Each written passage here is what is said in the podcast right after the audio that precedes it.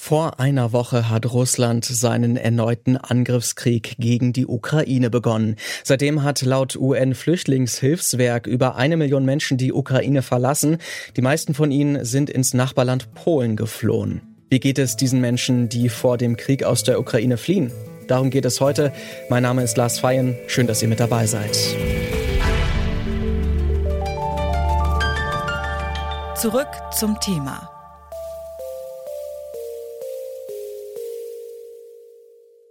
An der polnisch-ukrainischen Grenze kommen derzeit viele Geflüchtete an. Jeden Tag sind es Berichten zufolge über 90.000 Menschen. Was erwartet diese Leute? Erstmal natürlich viel Solidarität. Freiwillige bringen Hilfsgüter und bieten den Geflüchteten aus der Ukraine dann oft auch eine Weiterfahrt an. Unsere Kollegin Charlotte Thielmann hat am Dienstag zwei Busfahrende begleitet, die Hilfsgüter an die ukrainisch-polnische Grenze gebracht haben. Nun bringt derselbe Bus auf dem Rückweg Menschen aus der Ukraine zurück nach Berlin. Los geht's mit der Busfahrt in der polnischen Grenzstadt Przemyśl. Da hat Charlotte auch Wladimir getroffen. Er ist einer der freiwilligen HelferInnen. Er vermittelt zwischen Geflüchteten und den Menschen, die eine Mitfahrgelegenheit anbieten wollen. Und er hat zum Beispiel auch Uljana die Fahrt nach Berlin vermittelt. Uljana ist 16 Jahre alt und geht noch zur Schule.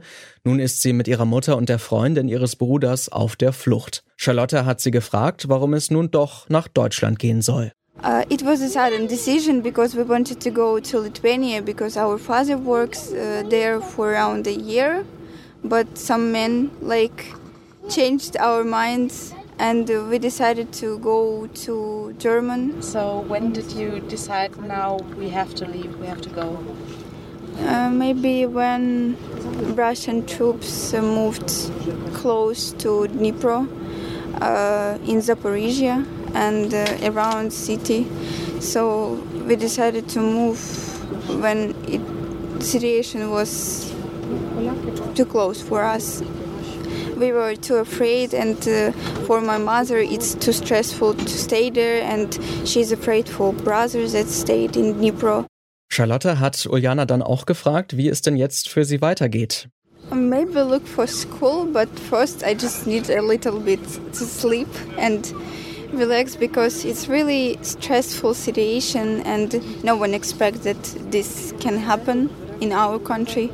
So it's no, no comments because we are really tired and we have uh, every of our bags hard because of uh, stressful uh, transportation through Ukraine.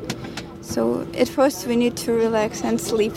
Uljana und ihre Familie sind nicht die einzigen Geflüchteten. Es gibt noch 43 weitere, die mit im Bus sitzen. Дві особи до Вроцлава. Там буде зупинка на вокзалі. Ja, das, was ihr hier im Hintergrund hört, das sind die letzten Ansagen, bevor es losgeht. Charlotte schildert uns noch einmal ihre Eindrücke dazu. Wenn ich mir jetzt hier mal umschaue im Bus, dann sehe ich in sehr viele, ja, einige lächelnde und sonst sehr viele müde Gesichter. Es sind insgesamt 46 Personen hier mitgefahren. Das heißt, der Bus ist quasi voll. Zwei haben wir noch rausgelassen in Breslau, zwei Teenagerinnen. Ansonsten ja, also es sind im Bus fast nur Frauen und Kinder. Also ich würde sagen, es sind so ungefähr 15 Kinder, das jüngste vielleicht so zwei, das älteste, naja, da gibt es noch ein paar junge Frauen, bei denen ich nicht so richtig weiß, ob die über 18 sind oder nicht. Also insgesamt viele, viele junge Menschen dabei und viele Frauen. Ähm, ein Vater auch, der dabei ist, ähm, da hat mir die Tochter, die ein kleines bisschen Deutsch spricht, vorhin erzählt, dass er drei minderjährige Kinder hat und eines davon eine Behinderung hat und er deshalb die Ukraine verlassen durfte. Grundsätzlich ist es ja so, dass es für Männer im wehrfähigen Alter gerade sehr schwierig ist, aus der Ukraine rauszukommen. Ja, und dementsprechend sind halt auch bei uns im Bus Frauen und Kinder vor allen Dingen. Nadja sitzt auch im Bus nach Berlin. Sie ist 22 Jahre alt und kommt aus der Hafenstadt Mariupol, die mittlerweile von russischen Truppen umzingelt ist. Nadia ist zusammen mit ihrer Familie geflohen, mit ihrer Mutter, ihrem Vater und mit ihren Schwestern. Von Berlin will sie dann nach Hamburg weiter. Dort lebt nämlich ihr Verlobter. Ja, ich habe Hochzeit in Hamburg. Ich will äh, später nach Deutschland fliegen, aber diese Situation war. Ich komme jetzt. Wie geht es euch? Jetzt? Mir geht es gut. Aber wir fahren drei Tage und wir sind sehr mutig und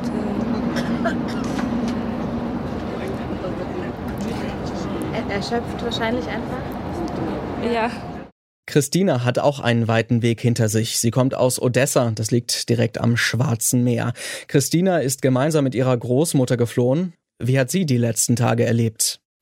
Did you go by car or by train or how did you go to the border? Uh, first uh, for uh, bus, then for uh, train and uh, now for bus again. And for car.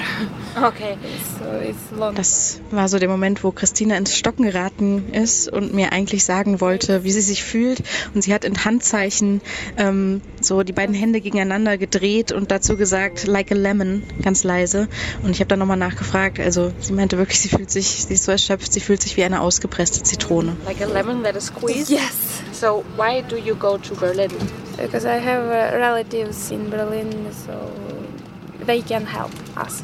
So when you started to flee from Odessa, your plan was to go to Berlin because you have family there. Yeah, yeah, yes, yes. And who is it? Like, is it cousins or cousins? Yes. Yeah, okay. Yes. And they know that you're coming. Yes, of course, of course. Gute zwölf Stunden fährt man von der polnisch-ukrainischen Grenze nach Berlin. Immer wieder werden Pausen eingelegt, Füße vertreten, durchatmen. So, wir stehen jetzt hier so knapp anderthalb Stunden vor der deutschen Grenze in Polen auf einem Parkplatz. Hier haben wir angehalten, weil zwei kleine Hunde sind dabei mit im Reisebus und einer davon musste wohl dringend mal pinkeln. Und deswegen ja, sind wir jetzt hier auf diesem Parkplatz und es ist wirklich die Sonne scheint und das waren wirklich jetzt gerade irgendwie sehr, sehr beeindruckende Szenen irgendwie, weil ja so viele Kinder mit im Bus unterwegs sind und die vor dem Bus jetzt einfach in der Sonne rumgerannt sind. Die bisschen älteren, also weiß nicht, der Siebenjährige hebt die den Zweijährigen hoch und wirbelt ihn durch die Luft und ein paar andere Kinder laufen rum und spielen Fangen und man sieht irgendwie das erste Mal, seit wir losgefahren sind, so richtig lächelnde Gesichter. Und das war schon irgendwie sehr, sehr berührend. Wenn ihr diese Folge hört, dann ist der Reisebus mit Nadja, Uljana und Christina schon in Berlin angekommen. Charlotte fasst noch einmal ihre Eindrücke der Fahrt zusammen. So, ich bin jetzt gerade ausgestiegen hier am Berliner Stadtrand. Für die Geflüchteten und die Fahrer geht es jetzt erstmal weiter nach Reinickendorf im Norden von Berlin in so eine Erstaufnahmestation, wo die Geflüchteten auch erstmal bleiben können und wo es auch eine große ukrainische Gemeinde wohl gibt, die sie dort unterstützt. Uljana ist ziemlich dankbar für die Unterstützung der Freiwilligen. Das hat sie Charlotte auch noch erzählt. I don't know how to explain my feelings about how people helps. We met many people that helped us uh, without giving. They don't want something from us. They just help without any, you know, money or help from us too. So it's. I'm really thankful for these people. Und auch ihr könnt den Geflüchteten aus der Ukraine helfen. Fragt am besten vorher, was genau benötigt wird. Vielerorts gibt es zum Beispiel schon ausreichend Kleidung, dafür aber keine Medikamente oder Schlafsäcke. Und Geldspenden, die helfen natürlich auch immer weiter. Das war's von uns für heute. Redaktion dieser Folge hatten Rabea Schlotz, Anna Stöckbauer und Hanna Kröger.